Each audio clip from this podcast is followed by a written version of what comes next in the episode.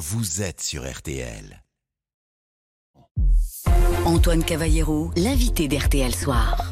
Il est 18h20 sur RTL. C'est un jour historique pour l'Inde. Sa sonde Chandrayaan 3 a réussi à se poser sur le pôle sud de la Lune cet après-midi. C'est l'aboutissement d'un programme lancé au début des années 2000. On va essayer de tout comprendre. Bonsoir Philippe Hénarejos. Bonsoir. Vous êtes spécialiste de l'espace, vous êtes le rédacteur en chef du magazine Ciel et Espace. Euh, ça y est, on peut le dire, l'Inde fait partie du club euh, très fermé des grandes nations spatiales? Oui, euh, ce, cet atterrissage parfaitement maîtrisé en mode automatique dans une région il faut le dire, euh, peu explorée de la Lune. Alors, elle a été explorée par des, orbiteurs, euh, mais, personne ne s'est jamais posé là. Donc, c'est une première pour, l'Inde. Euh, ça, montre ce qui était le cas déjà, mais qui se voyait moins. Là, c'est quelque chose de spectaculaire que l'Inde est euh, en, matière de spatial bah, un pays qui sait faire des choses euh, difficile, compliqué, et qui a donc la technologie, les ingénieurs et le savoir-faire. Et on va en reparler évidemment de ce savoir-faire indien, mais là c'est vrai que la question euh, qui vient naturellement après l'échec de, de la Russie dimanche, c'est quand même un, sacré pied, pied de nez aux, Russes, cette réussite indienne. Ouais, c'est vrai qu'il y a, y a un côté symbolique là, à cette espèce de, de, de passe d'armes là, c'est un peu le... Euh, on voit un ancien monde qui était quand même euh, florissant, euh, le spatial russe, qui, euh, ben, qui, qui, peine à, réussir une mission identique, hein, se poser sur la Lune, alors que à l'époque de l'URSS, cette puissance arrivait à le faire, certes avec de la casse, hein, on l'oublie souvent, il y avait beaucoup beaucoup d'échecs, on, a retenu pas mal de succès, et puis ben, c'était une tentative sur une mission qui traînait un peu dans les cartons depuis des années, qui aurait dû être lancé en 2012 puis en 2016. C'était une tentative de ben, de marquer euh, de marquer un essai quelque part euh, contre tout le monde en étant les premiers sur sur la lune euh, au pôle sud de la lune mmh. bon ça a pas ça a pas marché et par contre l'Inde euh, tisse sa toile c'est-à-dire fait fait des programmes développe ses lanceurs développe ses vaisseaux spatiaux depuis de nombreuses années méthodiquement avec des moyens alors que la Russie a, a, a, a, peiné à avoir des moyens sur certains programmes scientifiques comme celui de Luna 25 dont on parle et, et qui a échoué il y a quelques jours. Il faut tout de même le préciser beau joueur euh, Vladimir Poutine, le président russe, a félicité euh, le Premier ministre indien Narendra Modi pour le, succès de cette mission indienne. Euh, vous le disiez, Philippe Hénarejos, l'Inde réussit une première, là, se poser sur le pôle sud de la Lune. pourquoi ils se sont fixés cet objectif?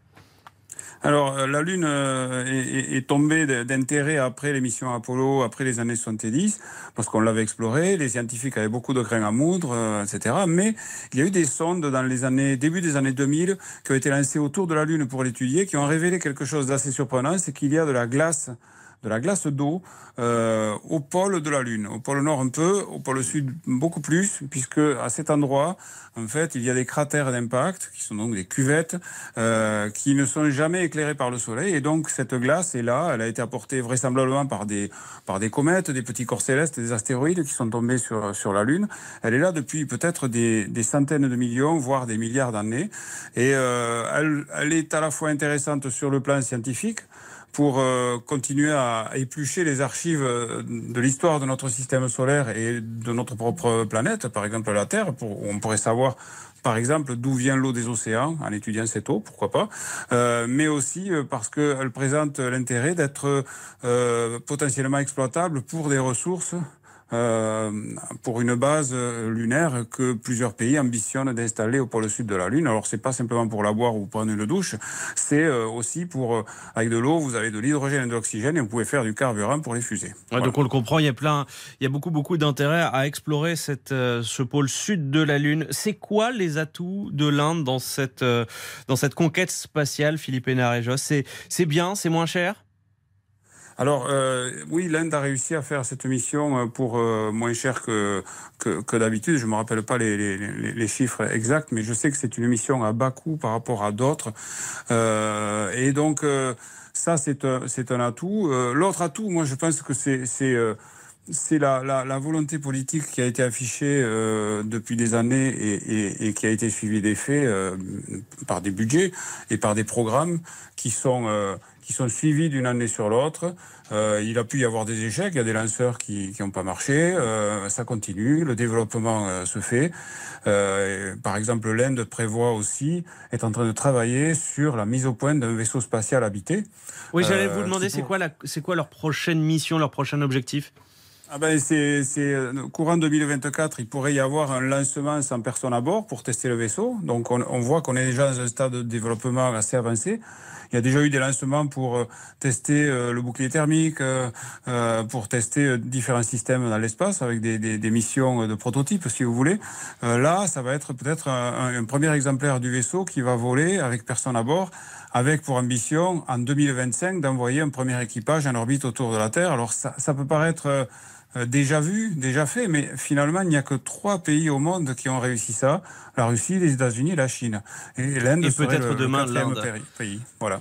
Merci beaucoup Philippe Hénarejos, merci d'avoir pris la parole dans, dans RTL Soir. C'était absolument passionnant de discuter avec vous de cette conquête spatiale par l'Inde. Dans un instant, RTL Soir se poursuit avec l'histoire d'Yves Saint-Laurent et une balade tout en fraîcheur dans le Cantal. A tout de suite, il est 18h26. RTL Soir.